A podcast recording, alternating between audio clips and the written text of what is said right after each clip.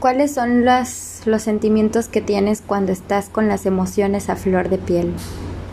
¿O cuáles son las emociones que sientes cuando tus sentimientos están a flor de piel? ¿Qué es la sensibilidad? Bueno, la sensibilidad puede venir de muchas formas, ¿no? Cuando alguien te da un beso de alguien que tú quieres, sientes bonito. Pero si es alguien que ni conoces, es como cierto rechazo. Nuestro cuerpo es tan sensible a todo, nuestras emociones, el temperamento, lo que pasa alrededor, la reacción de otros, que pueden echar a perder un montón de cosas que nosotros podemos hacer de manera positiva a negativa. Y es tan así que nuestra mente es tan débil que todo el tiempo tenemos que estar trabajando para que nuestra sensibilidad no sea tan tocada. ¿Por qué a muchos ahora en esta generación se le dice generación de cristal? Porque aunque son minis adultos o adultos o jóvenes adultos, en su mayoría son muy sensibles. Tienes que suavizar todo para decir las cosas.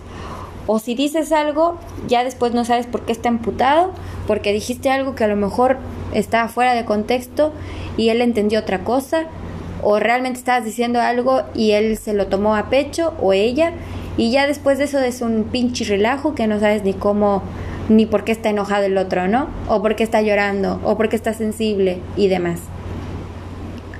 La verdad es que eso es una enfermedad. Para mí es una contaminación que avanza como el cáncer. Los pensamientos negativos llegan mucho más rápido que un positivo.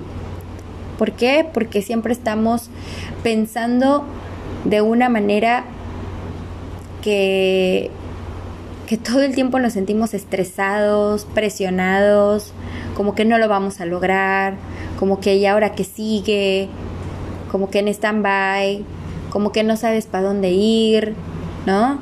Y todo eso te da una sensibilidad. Alguien que no tiene nada que ver con tus pedos emocionales puede pagar hasta los platos rotos por algo que ni siquiera hizo. ¿Por qué te hablo de todo esto? Porque la primera persona que se daña es uno mismo. Mis pensamientos han sido tan negativos últimamente que empecé a meditar realmente qué es lo que me está haciendo daño. Es como la comida que si no está la fruta bien desinfectada, la verdura o la carne bien cocida, te hace daño. Y llega un momento que hasta te puede producir enfermedades. Bueno, la enfermedad negativa de la mente es prestar oídos a personas que no deberías. Y yo, Cintia Michelle, escucho a muchos, pero no cuide mi mente. Llegó un momento en que me empecé a enfermar, llegó un momento en que me empecé a sentir mal, llegó un momento en que ya no aguantaba más, que no disfrutaba de mi trabajo, que no disfrutaba de mis compañeros, que no disfrutaba de nada de lo que yo siempre digo disfruta. No tengo congruencia siquiera con mi forma de vida, al grado de querer renunciar a todo para volver a hacerlo de antes.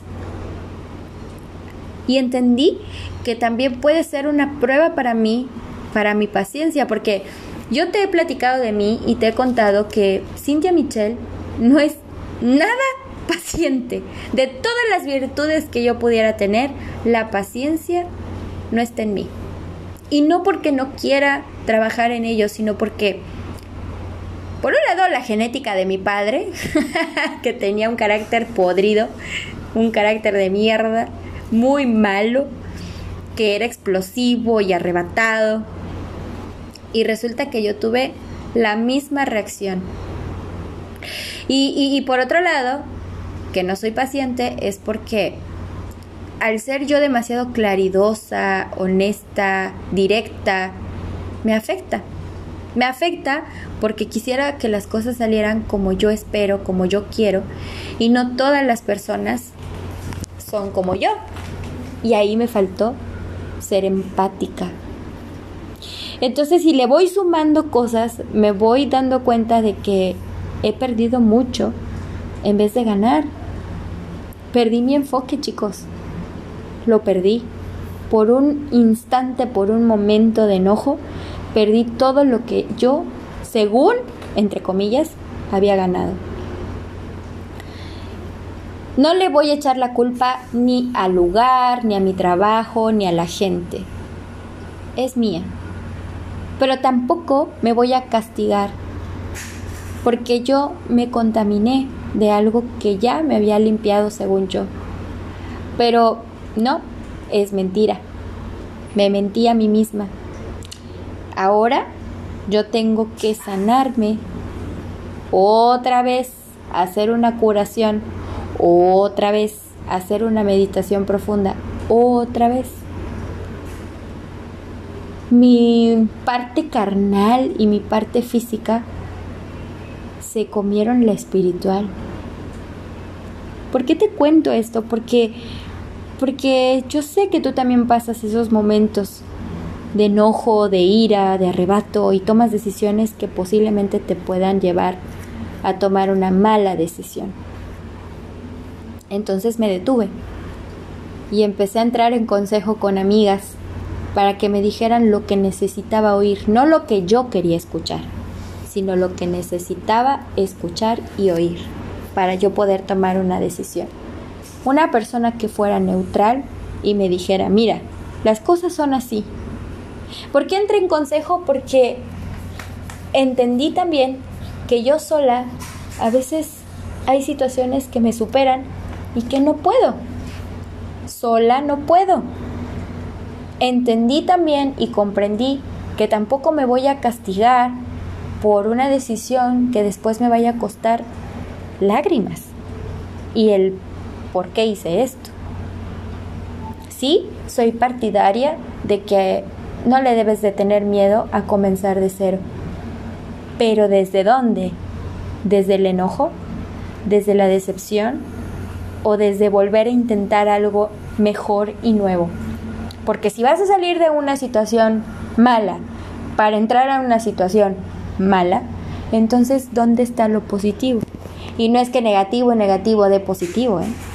No, a lo mejor en la física sí, en la ciencia, pero en la vida lo negativo atrae lo negativo. Entonces, tengo que hacer una limpieza exhaustiva de mis amistades, de lo que escucho, de lo que dejo entrar a mi oído y de lo que dejo entrar a mi subconsciente, que es el que me estaba matando. Tenía mucho que no me enojaba, que no sentía una decepción. Pero es porque siempre esperé de los demás. Y no entendí esa parte en la vida de que uno no tiene que esperar. Porque tú te haces esas expectativas pensando que se van a cumplir y entonces terminas todo decepcionado. A mí me rompieron el corazón laboral. De verdad, me sentí muy, muy traicionada y decepcionada. Pero después dije, ¿realmente se me traicionó? ¿Realmente se me decepcionó? ¿O soy yo quien había puesto unas expectativas muy altas? Pues sí. Y en una de esas tuve que tomar la decisión de seguir adelante, aguantármela o de verdad decir adiós y partir a otro lado.